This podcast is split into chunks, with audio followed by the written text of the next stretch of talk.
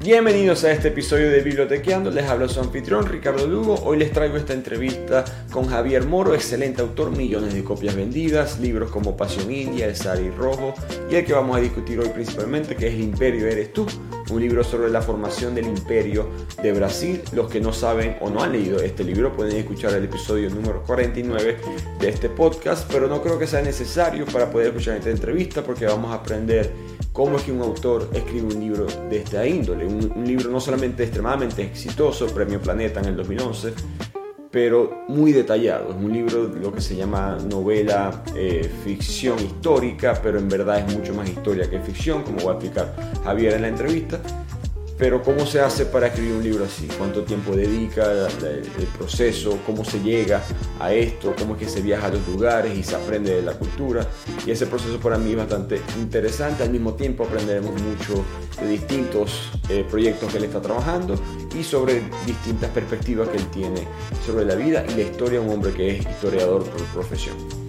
Así que empecemos con este episodio, esta entrevista de Bibliotequeando y como siempre nos pueden seguir en las redes arroba bibliotequeando y seguir apoyando este podcast con el propósito de enseñar, educarnos a todos a través de los libros. Bueno Javier, muchísimas gracias, eh, un honor, eh, uno de mis autores preferidos en los últimos años, creo que eh, no, no, no, pensé que iba a poder entrevistar a alguien como ustedes cuando empecé esta página, así que muchas gracias por venir. Nada, gracias a ti Ricardo por invitarme, es un placer. Gracias, gracias. Ahorita se encuentra en Madrid, ¿no? ¿Cómo está el clima ahorita allá? Pues hay una ola de calor. En abril estamos como si fuera julio. Entonces está la gente muy, muy, muy alarmada. Y luego no llueve desde hace meses. Eh, estábamos hablando ahorita antes de cámara que usted viajó mucho como joven y todo eso. Eh, ¿Cómo fue que empezó su... ¿Fue esa experiencia con otras culturas que lo promovió a ser autor como tal y querer contar otras historias? ¿O cómo, qué fue lo que pasó en su vida que yo soy, yo soy de una familia de autores, yo soy de una familia de escritores. Mi, mi, tío, el hermano de mi madre, era un escritor muy conocido que se llamaba Dominique Lapierre, que escribió los grandes bestsellers de, de, del de finales del siglo pasado, con Larry Collins, escribían a cuatro manos. Era la primera pareja, digamos, de periodistas que se puso a escribir con un éxito enorme. Hicieron Ar de París, O Jerusalén, eh, em, la ciudad de la alegría, eh, eh, un, libro que es de los libros más bonitos que se han escrito sobre la India, que se llama Esta noche la libertad, que cuenta la independencia de la India, otro que es de los más bonitos que se han escrito sobre España, que se llamaba eh, O llevarás luto por mí, uno muy conocido que está en casi todos los hogares americanos, o estaba, que se llamaba O Jerusalén, que cuenta precisamente mm. el nacimiento del Estado de Israel él era un gran autor de bestsellers. Su hija, que es mi prima hermana, es también autora y ha tenido mucho éxito con un libro sobre, en concreto, sobre Fanny Stevenson, la mujer de Robert Louis Stevenson. Hizo una biografía novelada de esa, de esa mujer que tuvo un, enorme éxito en, Francia y en, muchos otros países.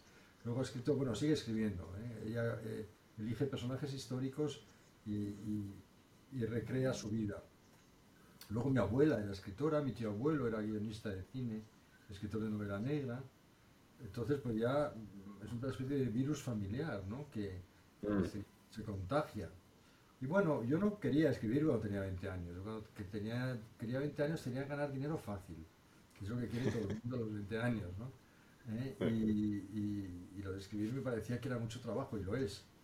Pero eh, la vida luego te pone en tu sitio, porque realmente lo que me salía, lo único que me salía bien en la vida era cuando me ponía a escribir, porque acababa colocando el artículo o publicando o tal. Entonces, pues bueno, al final, como te digo, no, tienes ni que elegir, la vida te elige por ti. Y me hice escritor tardío, porque yo publiqué a los 35 años mi primer libro, Senderos de Libertad, mm. la historia de Chico Méndez, la historia de Brasil, del Brasil de los pobres, del Brasil de la Amazonía, y funcionó suficientemente bien como para poder seguir. Luego hice El pie de Jaipur, que es una historia verídica también, una historia de, esperanza, porque cuenta la historia de un condenado a estar parapléjico toda su vida, tumbado en una cama, y sin embargo, hoy este hombre conduce su carro, me viene a visitar a Ibiza eh, y tiene una vida normal, ¿no? mucho más normal que mucha gente que lo tiene todo y no sabe el valor de lo que tiene. Eh, la han reconstruido, ha servido de cobaya para unas operaciones le han reconstruido las articulaciones de manera que puede recuperar la autonomía y la libertad. Luego escribí Las montañas de Buda, que es la historia de dos, una historia real también, de dos monjitas tibetanas, budistas, que fueron torturadas en, en Lhasa por los chinos, que consiguieron escaparse, y cuento ese viaje a través de las montañas del Himalaya, descalzas, a pie, durante días, para encontrarse con el símbolo de su cultura que está en el exilio, que se llama el Dalai Lama. Paralelamente cuento también su historia.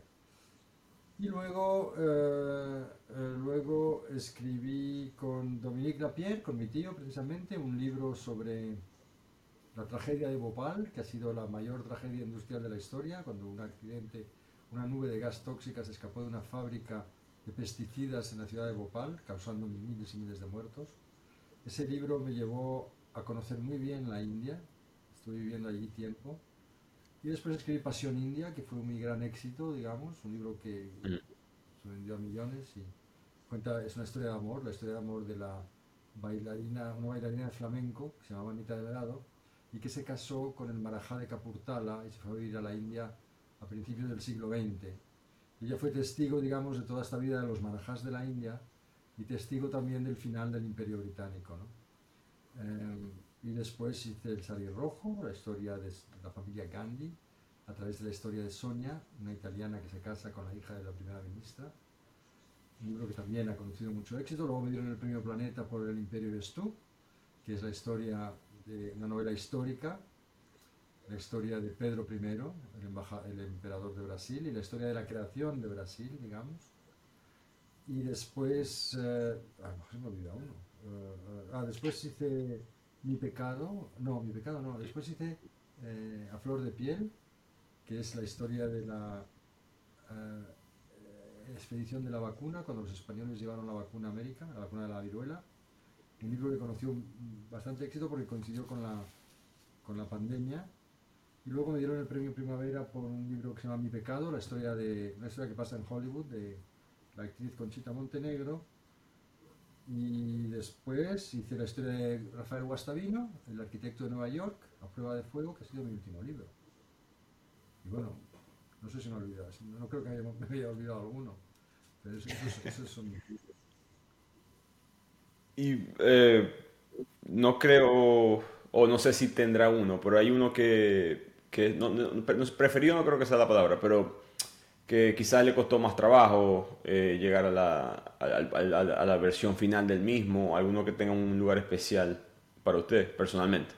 Es que todos, todos, tienen, todos son un desafío y ninguno se parece al otro, porque además yo procuro coger temas y hasta géneros distintos para no repetirme, porque si no me aburro.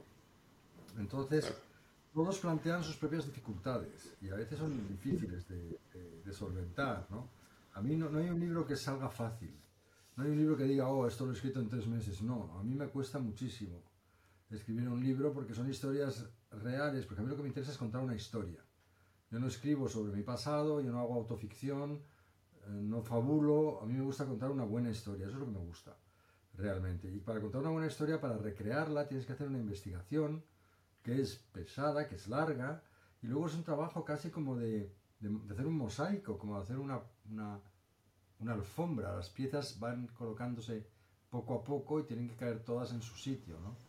Y eso se tarda mucho porque precisamente no tienes la libertad del que puede fabular mm, sin ningún tipo de, de, norma. Yo tengo que atenerme a las normas de, la realidad de la historia, ¿me entiendes? Y, dentro de esto sí interpreto, dentro de esto sí hago ficción, pero siempre con, con base real. Claro. Usted dio una, yo estaba leyendo una entrevista de usted que menciona que no son, usted novela la historia, lo que usted quiere decir, no, no, no es una historia. La, la, palabra novelar en español tiene un significado que puede llevar a engaño, ¿no? Porque novelar quizás se inventa la historia, no. A ver, yo no, no, me la invento, la interpreto. Obviamente no ha sido así, porque 100% yo no puedo estar seguro que haya sido así. Pero reúno la suficiente, la suficiente documentación como para poder saber que no ha sido el 100% así, pero a lo mejor ha llegado a ser el 70%, al 80%. Yo en todo caso siempre procuro acercarme a lo que ha tenido que ser, pero ni yo estaba allí, el tiempo ha pasado, la memoria es difusa y no hay ni siquiera un historiador, no hablo de un novelista, un historiador que pueda decir que lo que hace es exactamente en lo que ha ocurrido en aquel entonces, porque, porque todo es una interpretación y todo está mediatizado por el punto de vista del que lo cuenta. O sea, el mismo hecho histórico, contado por dos escritores distintos, pero de dos épocas distintas, o geográficamente de dos lugares distintos, nunca va a ser la misma historia, nunca va a ser el mismo libro, siempre va a ser distinto. Entonces, en ese sentido, sí, claro que ficcionalizo la historia, en el sentido de que la dramatizo. En, inglés utilizan un término que es dramatized non-fiction, em, no ficción dramatizada.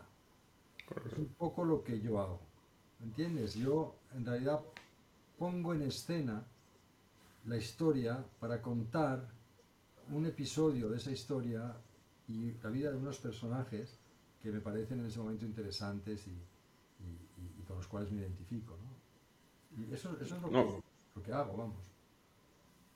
No, totalmente. Y la realidad a veces, en muchas historias, es mejor que la propia ficción. Eh, yo, eso es un viejo tópico que se repite mucho que por supuesto no es nada original, pero yo lo digo siempre, pero es que es verdad. Es verdad. Es que lo que yo puedo descubrir de episodios que han ocurrido en personajes de mis libros, por ejemplo, si yo me los invento del todo, en una novela, digamos, pura novela, yo no me atrevería a escribirlo, pero esto nadie se lo va a creer. Sin embargo, ha ocurrido. ¿eh? La, escena en el libro de Guastavino, cuando la, la, mujer, la esposa legal, descubre que tiene un amante, va, interrumpe una reunión que tenían, eh, eh, estaban tomándose una copa, Guastavino con una secretaria que se quería ligar, y, en eso llega la, mexicana esta, que era de armas tomar, y la insulta, le dice que es una, una roba maridos, que cómo atreve, golfa, no sé qué, y le arranca un mechón de pelo ese mechón de pelo arrancado, tú sabes el daño que hace, ella, la otra pega un grito tremendo, ese mechón de pelos está en un sobre y lo tiene la familia, yo lo he visto. Es la, es la anécdota que circula en esa familia. Ah, ¿Te acuerdas de la tía Francisca? ¿Cómo era ella que arrancó el mechón de pelo? Y se lleva a Guastavino, que era todo un señor mayor, mayor arquitecto de Estados Unidos, lo lleva de la mano como un niño pequeño, ¿no? Venga, ahora vamos a, volvemos a casa tú y yo. Son cosas que yo Mm. si, si, no es porque yo lo he visto, yo no me atrevería a ponerlo. Porque uno cuando inventa procura ser más cauto, tiene que ser creíble, tiene que ser lógico, tiene que ser plausible. Pero es que la vida no es así. La vida es mucho mm. más eh, sorprendente de lo que uno se pueda imaginar. Y de hecho, cuando por falta de documentación en uno de mis libros me tengo que inventar un paso, digamos, una escena o algo, procuro mm, siempre ser muy, muy lógico, muy coherente, muy, muy prudente. Eh, y cuando luego descubro esa documentación que me faltaba, me doy cuenta de que la de lo que he descubierto es mucho más fuerte de lo que yo me he inventado siempre. Mucho más increíble lo que mm. Ese es el poder de la ficción, ese es el poder de la escritura. ¿no? Y y en ese proceso de investigación, yo creo cuando, cuando leí usted por primera vez, eh, me recordó un poco, leyendo el Imperio tú, era un poco de, de Ken Follett, eh, con, con ese, ese, aspecto de historia, una novela, que, dando los detalles de cómo era el día a día de ciertas personas, personajes históricos, como que algo que pasó, pero narrado de cierta manera. Yo sé que él se tardó, cuando escribió Pilares de la Tierra, se tardó tres años investigando, escribiendo, eh, ¿Cuál es ese, proceso por usted? ¿Usted tiene investigadores con que les ayuda? ¿Lo hace usted personalmente? Yo, no, he ido a Ken Follett, pero vamos, eh, no me extraña nada, porque yo tardo también, yo publico cada 3-4 años. Yo no mm. puedo hacer un libro en menos tiempo. ¿Por qué? Porque estos libros, y eso yo creo que Ken Follett diría lo mismo, ¿no? Eh, la vida, digamos, de un escritor de este tipo de libros se divide en tres partes. La primera parte es la investigación y, si es histórico, esa investigación tardas tiempo. Tienes que ir a archivos, tienes que ir a bibliotecas, tienes que entrevistar a especialistas en el tema, tienes que viajar a universidades donde están esos especialistas y entrevistarlos, tienes que meterte en internet, tienes que hacer un trabajo de recopilación para poder poco a poco ir imaginando cómo fue esa historia y sobre todo para poder describir ese mundo. Por eso esos libros que son novelas históricas son gruesos, porque, en eso, porque tienes que describir un mundo. Y cuando describes un mundo no lo puedes hacer en dos palabras. Necesitas tiempo, necesitas espacio. ¿eh? Y, los libros de Ken Follett son gruesos también, son enormes. Y, esa es la explicación, ¿no? Entonces, eh, la primera parte es la investigación y llega un punto en que tienes que poner a escribir. Esa parte de escritura también dura un año o un año y medio, depende del libro. Y luego hay la, tercera parte que es la promoción, que el libro ya ha salido, pero tienes que ir a pelearlo porque se publican 70.000 libros al año en España y como no te pelees por el tuyo, pues, pues, pues, pues eh, poco vas a hacer, ¿no? Entonces son estas tres partes y eso te lleva 3, 4 años. Es más, más tiempo lo que yo, yo pensaba, me imaginé que investigar tardaba, pero es que es verdad, cuando es una historia verídica debe ser mucho más. Em, ¿por, qué, ¿por, qué, esta historia? ¿Por qué el Imperio eres tú? ¿Por qué Brasil? ¿Algo específico que ustedes personalmente...? Yo, he viajado mucho por Brasil, porque escribí la historia de Chico Méndez, y cuando mm. yo estaba escribiendo la historia de Chico Méndez, la historia de la Amazonía, eh, fue cuando me, me, me, me, interesó todo lo que tenía que ver con Brasil, y ahí pues leí la historia de Brasil. Y vi el personaje este, que además era medio español, por eso me llamó la atención, el primer emperador, Em, que era un Borbón además, eh, vi la historia de este hombre, pero lo que leía de este hombre no reflejaba la manera en que yo veía la historia. Yo veía esa historia de una manera épica, fabulosa. Ese personaje desgarrado entre dos países, entre dos continentes.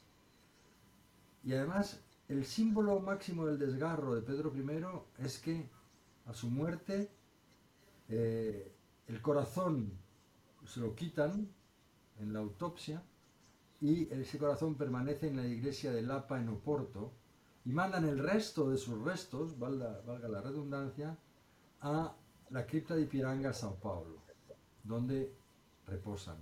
Eso era como ya, digamos, la imagen pura y dura de lo que puede ser el desgarro de un gran personaje histórico que sale de Portugal, por unas circunstancias además extraordinarias, porque la corte portuguesa huye de las tropas de Napoleón y huye toda la élite del país.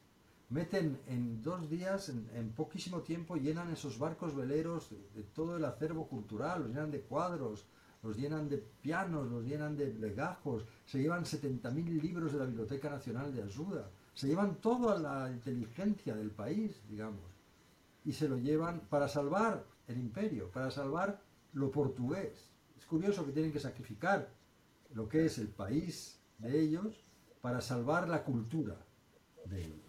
Eso es algo único en la historia y solo ha pasado en ese caso. Solo en el caso de Portugal, la monarquía europea se fue a las colonias. No ha ocurrido en ninguna otra instancia histórica. Eso, eso ya era de por sí un punto de partida maravilloso y muy seductor y muy evocador, ¿no? Y, este, este, este parte como, siendo niño y, luego ya crece en Brasil, en esa monarquía tropical, niño salvaje, y acaba eh, por liderar el movimiento de independencia de Brasil. Y él tiene también esa contradicción dentro de él que él es abierto, moderno, defiende una idea como de monarquía parlamentaria, digamos, pero como carácter él es absolutista, él es autoritario, él es mandón, él es... Eh, entonces todo, todo eso hace un personaje muy interesante, lleno de recovecos y lleno de dobleces, lleno de, contradicciones y los personajes siempre son interesantes por sus contradicciones, ¿no? no por sus perfecciones, porque nadie, primero nadie es perfecto y segundo la perfección es lo más aburrido del mundo. Buena frase. Eh, no, total, cuando yo estaba haciendo el resumen recuerdo como que explicar porque es tan extraño decir que un monarca europeo está independizando un país eh, latino, en este caso. Eh, eh, son dos conceptos que no encajan, creo que para el latino común y corriente, y había que hacer interesante la historia. La gran diferencia de por qué Brasil es un país grande y unido y el resto de la América hispana se ha fragmentado. Tú mira el mapa de América Central y es una ridiculez, eso parece grandes fincas, más que países, Honduras, Nicaragua, tal, tal. Eh, eh, todo eso tenía que haber sido dos países o tres máximo. Y eso hubiera ocurrido si Carlos IV, también ante la llegada de Napoleón hubiera aceptado la, propuesta que le hicieron de irse a México. Pero Carlos IV era un, era, un, vago, era un, tío que prefirió contemporizar con el, invasor a, irse. ¿no? Joao VI, sin embargo, ante la misma propuesta decidió irse. Esa es la gran diferencia. El resultado es que Brasil es un enorme país, con, homogéneo, donde todo el mundo habla la misma idioma, donde más o menos hoy en día es un gran mercado, y la América Hispana es un conjunto de países bastante divididos, por no decir muy divididos. Y, bueno, pues esa digamos, es la ventaja de las monarquías. Las monarquías tienen una, se puede ser contra o, a favor, pero las monarquías lo que no se les puede negar es que saben unir a los pueblos. Pedro I hace Brasil y consigue unir a Brasil, porque Brasil cuando, cuando la independencia, Brasil también estaba sometido a las mismas fuerzas centrífugas que el resto de la América hispana. O sea, había Nuevo Portugal, que se quería, que se quería unir a, Lisboa. Luego estaba la República de los Farrupos en el sur, que no querían saber nada con los del norte. Luego estaba el, el Portugal, bueno, había cuatro o cinco Brasiles. Él como, como, como rey, y luego cuando le aclamaron emperador, él, él, consiguió mantener eso unido. Lo que hubiera conseguido probablemente un monarca como Carlos IV si hubiera ido a México, ¿entiendes? A lo mejor no existiría Centroamérica, sería todo eh, México. Estados mexicanos o algo así. Exacto. Em, que, usted mencionó que descubre cosas que, que, son mejor que la ficción cuando está aprendiendo más. En, en, el caso de este libro, ¿qué fue algo que le impactó eh, quizás los detalles de la esclavitud? Este libro tenía una gran ventaja con respecto a otros libros que he escrito, y es que había mucha documentación. Entonces, he podido realmente acercarme a los personajes creyéndomelo de verdad. O sea, por ejemplo, eh, la historia de Leopoldina, esta princesa austriaca, que casan con este loco de la selva, que era Pedro I, eh, eh, lo bueno es que esta, esta, mujer escribió cartas a su hermana, que están publicadas en Alemania. Entonces, cuando di con esas cartas, pude realmente tener una visión de primera mano de lo que pasaba por su cabeza, de lo que fue ese martirio que sufrió sentimental durante los años en que estuvo casada y viviendo en Río de Janeiro. También esa contradicción de personaje era muy interesante, porque esta mujer era la hija del emperador de Austria, la casan con este hombre y ella, en la mentalidad de la época, no va a discutir la decisión real, porque las bodas y los matrimonios no son un producto de, una, de un flechazo, de una historia de amor romántica, es el producto de intereses y de familias y de dinastías.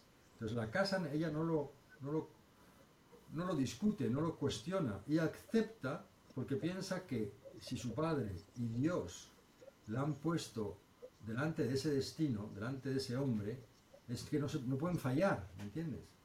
Dios no se puede, Dios no se va a equivocar. Mm. Sin embargo, sí se equivoca, porque luego la vida con Pedro I es imposible, son totalmente incompatibles. Luego ella es una mujer muy adelantada a su época, por algunos aspectos, porque es científica, no usa sujetador, no se maquilla, em, em, monta caballo sola y, y, em, eh, le interesa la ciencia, colecciona lepidópteros. a él le enseña la caja de, lepidópteros y, no, se quita nada con eso. Él piensa que, es esta mujer, ¿no? que, eh, la, han que le han traído para, para casarse con, con, él, ¿no? Entonces, eh, son caracteres totalmente incompatibles, ambos con sus em, contradicciones, y eso es lo que los hace muy, muy interesantes. Pero luego la muerte de ella es algo, mm, yo creo que es, es muy fiel a como fue eh, actualidad y creo que es muy, muy, muy emotivo. No, de acuerdo. Yo creo que la historia de ella fue la que más me cautivó en ese aspecto. Eh, porque alguien tan... Eh, yo hasta cierto punto yo sentí que ella era, cuando yo estaba leyendo el libro, como que ella era como que nosotros, porque nosotros estamos distanciados de esa cultura que ya no existe. Por eso, bueno, hay, todavía hay rastros, por supuesto, y hay mucha, mucha influencia de eso. Ella es un poco nuestro punto de vista. eso, sí. Es la europea que se, que se mete en esa monarquía tropical enloquecida. Total. Y... La madre, la, Carlota Joaquina, que parece que mm. es, eh, es mala como de cuento, es mala de que parece una caricatura, pero es que es así. Es que así sale descrita en, todos los libros que hay sobre el tema. Se vestía así de mal, era así de bruta, era así de, de, inculta, detestaba mm. portugués, era, era, tenía un carácter terrible y consigue que al final los hermanos se enfrenten en una guerra civil. Sus hijos, los dos, el mayor y el pequeño. Eso es lo que consigue aquella mujer. Que era el diablo. No, no, se puede creer que existe la maldad por la maldad. Bueno, pues ahí hay un retrato de una mujer mala. Pero que parece que es que lo he caricaturizado y no he exagerado nada en el personaje de Carlota Joaquina. Era así. Wow. No, yo eh, uno se hervía la sangre cada vez que ella salía en el libro, porque era como que cuando cruzaba una línea, la cruzaba otra vez. Como Cruella de Vil, como una mala de. Eso. Eso. De una, una, villana de una película de Disney o algo así. Em, que no tiene nada bueno. Em, en cuanto a la. Hubo algo, porque a mí me. No es secreto el, el, impacto de la esclavitud en Brasil.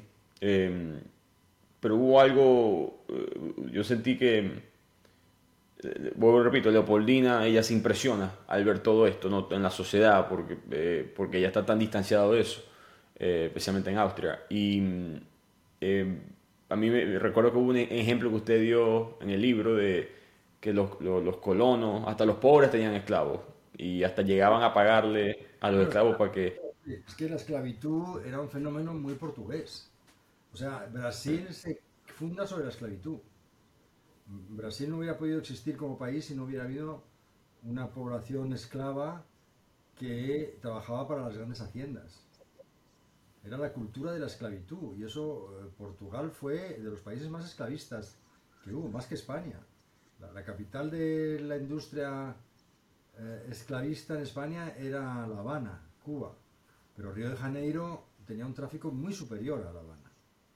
Y, bueno, ahí lo cuento en el libro, ¿no? Cómo venían, en qué estado venían. Y todavía existe hoy el cementerio dos Pretos Novos, que llaman, que es el cementerio de los nuevos negros, que eh, para ahorrar espacio, fíjate si Brasil es grande, los enterraban de pie, así. En vez de enterrarlos, uh, ¿sabes? Los enterraban así de pie. Y eso está, eh, se, puede visitar, ese cementerio está en la parte, en, el casco antiguo de, de Río de Janeiro, ¿no? Hay toda una cultura de la esclavitud que permite que ese país eh, eh, se, forme.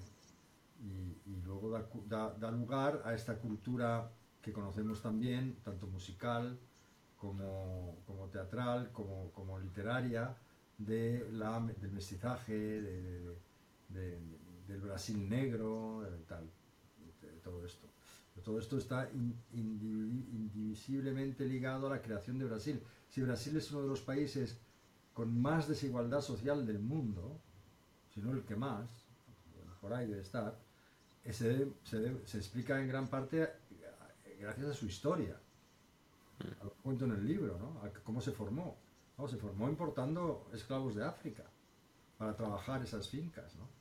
Es una cultura muy, muy distinta de la de Uruguay. Por ejemplo, cuando hay una guerra de Uruguay y Pedro va a hacer esa guerra de Uruguay, ahí no, no, no, consiguen ganar. ¿Por qué? Porque esa es la cultura gaucha, es completamente distinto. Eso es, otra cultura, no, no, no, no se mezcla, no, no funciona. Pero Brasil es cultura esclavista y eso dio paso a esta tremenda desigualdad que existe hoy en día en el país. ¿Es esa para usted como una enseñanza del libro? El, el, el impacto que, que, tiene algo hace 200 años en el mundo de hoy en día yo creo que, gran parte de lo que nos pasa, pero no solo en el libro, a cualquiera, y en la historia de Venezuela también, gran parte de lo que nos pasa eh, se puede encontrar, si no una explicación, por lo menos los mimbres de esa explicación mirando nuestra historia. Para eso sirve la historia. La historia no sirve para conocer lo que pasó por el hecho del pasado, porque el pasado ha muerto, el pasado ya no existe y no sirve para nada, a menos de que traiga una lección para el presente.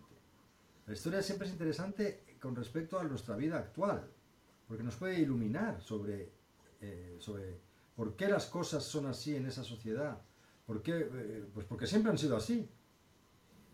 ¿Me entiendes? ¿Por qué Venezuela, eh, Hugo Chávez da un golpe de Estado? Porque, porque desde que existió Venezuela ha habido golpes de Estado. Ha habido caciques que han tomado el poder. Y ha habido solo un intervalo de 30, 40 años de democracia donde creían ya que habían llegado a un punto de no retorno y era mentira, la vieja Venezuela volvió a salir. ¿Eh? Entonces, pues esa, es la historia de los... para eso sirve la historia para que nos dé lecciones sobre lo que pasa hoy. Si tú miras la historia de Venezuela, en, creo que es de 1860 a 1900, no es exactamente la fecha, pero la tengo por ahí, 16, hubo 39 golpes de Estado. Solamente. Que se daba el golpe contra otro, se ponía otro, se ponía otro, se ponía otro, se ponía otro. Eso crea una cultura. Y, que, Venezuela lo sufre hoy, esa cultura. Aparece. Total. Y, creo que los libros como... Yo siempre he pensado que los libros como el suyo enseñan mil veces mejor eso que cualquier libro de historia. Eh, creo que hacen falta. Yo creo que eso es la gran ventaja que tiene la, la novela histórica, digamos, sobre el libro de historia puro y duro yo soy historiador de formación, pero yo, yo me considero novelista, ¿no? Yo, escribo ficción. Y, y, para, para, entender la diferencia, un libro de historia, puro y duro, apela al conocimiento, ¿eh? te da conocimiento. Y además tiene que estar escrito según las normas de lo que es la historia. Un respeto a las fechas, a tal, a cual. Una novela histórica no tiene que atenerse a esas normas. Y lo que te apela es a la emoción te agarra por la emoción. Tú puedes poner en una novela histórica que cuando entras en, el, en, el, eh, en, la habitación del Pachá de, de Constantinopla, huele a mirra, huele a incienso, huele a jazmín, huele a todo esto, al mismo tiempo desde ahí se ve el techo del, castillo de Topkapi, mientras que una eh, eh, esclava sirve un té o un café turco, yo qué sé, me invento algo, ¿no? Eso no lo puedes poner en un libro de historia, porque no sabes si eso, si eso ocurrió así. Entonces tú no puedes, digamos, tú no puedes atraer, no puedes apelar a la emoción del lector en un libro de historia, pero sí puedes en una novela, porque eso te mete en ese mundo. Yo siempre digo que no hay mejor viaje al pasado que una buena novela histórica. Tú mañana lees a Santiago Posteguillo, por ejemplo, sus novelas sobre Roma, y es un viaje a Roma antigua. Es que parece que estás ahí. Es que lo vives, además sin, problema de, ningún desconfort, vamos, es decir, desde la butaca de, tu casa, cómodamente. Esa es la, maravilla de la novela histórica, que te permite viajar al pasado. Total. Y, y yo siempre he pensado que nosotros eh, el ser humano en general, mira hacia atrás a, la historia y no sé cuál es la palabra exacta, pero tendemos a reducir, creo que la inteligencia de la época o la, la cultura de la época lo vemos inferior, atrasado, que lo es, obviamente, cronológicamente, pero no entendemos por qué son así.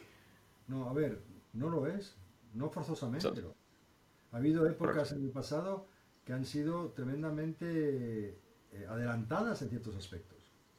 ¿eh? donde se, han, producido grandes inventos, grandes invenciones, donde la sociedad era, había valores como la compasión, donde no, no, no siempre ha sido... Eso es la idea que tenemos nosotros de que el progreso es una cosa eh, eh, lineal. Lineal. Pero no, el progreso no es lineal. Se va para adelante, luego se retrocede, luego se va para... Mira lo que hacen los rusos. Los rusos son unos, unas bestias. lo, que están haciendo. Entonces ahí no se puede hablar de progreso, ¿no? ¿Qué progreso ha habido? Es exactamente lo mismo que cuando iban el terrible, no han cambiado. Igual de bestias, igual de imperialistas, igual de conquistadores, igual de crueles, y, igual de... No, no, no, no, me refiero al pueblo ruso, me refiero a, lo que es el, régimen ruso, ¿no? la, esencia política de Rusia. No ha cambiado. Y es, tan terrible como, como eso, ¿no? Pero... Eh,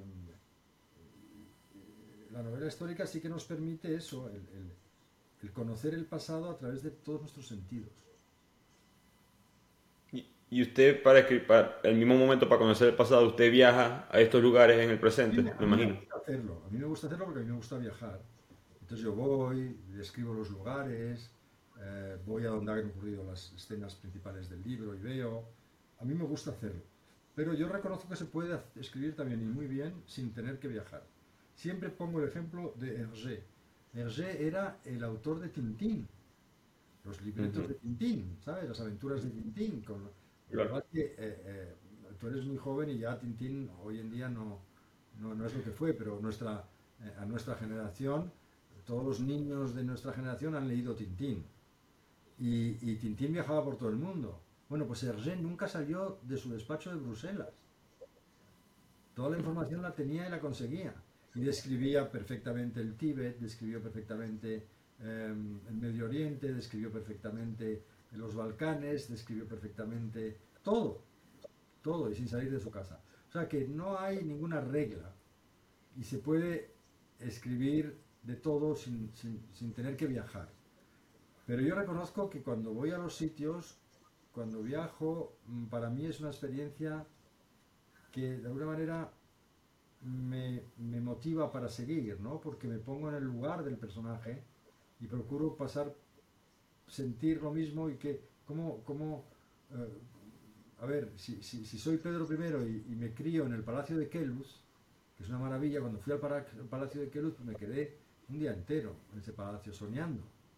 Ah, yo jugaría aquí, yo viviría aquí, mi cuarto estaría aquí, dormiría aquí, cómo sería la vida aquí, qué ruidos hacía, cómo, cómo, cómo pasaban las estaciones en el Palacio de Kelus, qué se vería desde el jardín, qué había plantado en el jardín, a qué olería ese jardín. A mí todo eso me ayuda. Y aparte es que me gusta la experiencia de hacerlo. Creo que da Le da un plus de autenticidad al libro. Si, si, yo quisiera hacer eso, yo supongo que no me dejan. Eh, por ejemplo, usted dijo que buscó las cartas en Alemania de Leopoldina. ¿Cómo tiene usted acceso a todas estas cosas? Eh, ¿A través de su reputación como autor o...? No, no, no, no, no. Cualquiera tiene acceso a todo. No hace falta ser... Sí se lo dejan. Es una, es una cuestión de de, conocer, digamos, los archivos donde están, de, bucear, de divulgar. Pues yo estuve días y días, eh, bueno, estuve una temporada larga en Río de Janeiro, iba todos los días al Instituto de Historia y Geografía, a la biblioteca que tenían ahí, que era muy útil. También está la Biblioteca Nacional. Entonces, busca, vas, tienes un libro, ahí hay una referencia en el libro, en la bibliografía, para eso sirve la bibliografía, para ayudarte. Entonces vas a buscar esos libros otros.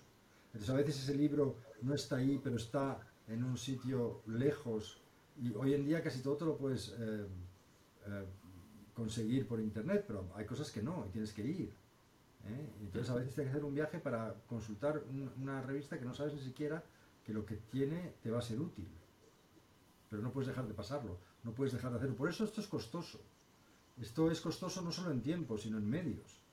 Estos libros son como, se hacen como una empresa, tienes que hacer un presupuesto primero, tienes que conseguir el dinero para poder viajar durante una temporada y, reunir toda esta documentación y luego estar una temporada sin ganar plata escribiendo enterrado. ¿Entiendes? Entonces es como una empresa. Tienes que haber un, tiene que haber un presupuesto de lanzamiento luego, por eso la editorial participa, ¿no? ¿Cree que eso frena un poco yo no, tengo una opinión fuerte sobre eso, pero hay mucha gente que me sigue, que me dice que, que son pocos los autores, usted es uno, pero que, que tienen buena calidad literaria eh, en cuanto a escritura, etc. ¿Cree que hay una razón financiera por la cual eso hoy en día, en comparación quizás al siglo pasado... No tiene nada que ver con el dinero. La calidad literaria no tiene nada que ver con el dinero. La calidad literaria tiene que ver pues, con que hayas leído, con que escribas mejor o peor. Es verdad que hay autores de muchísimo éxito comercial que no tienen una, calidad literaria acorde a ese éxito comercial, pero tienen otra calidad que es que consiguen comunicar, y al final eso es lo más importante, conseguir comunicar con un público. Yo hay en este momento grandes autores, bueno, grandes en términos de ventas, que no escriben bien. Además todo el mundo lo dice. Pero sin embargo, oye, tienen un éxito enorme. ¿Por qué? Porque lo que sí es que saben hacer, y yo no sé cómo se hace eso, pero lo consiguen es conectan conectan con un tipo de público, conectan con una sensibilidad, conectan con una generación y conectan. Y, eso, eso vale. ¿A quién le gusta leer usted? No te entiendo, entiendo. ¿Qué, qué, qué autor de hoy en día le gusta usted leer? O quizás del pasado.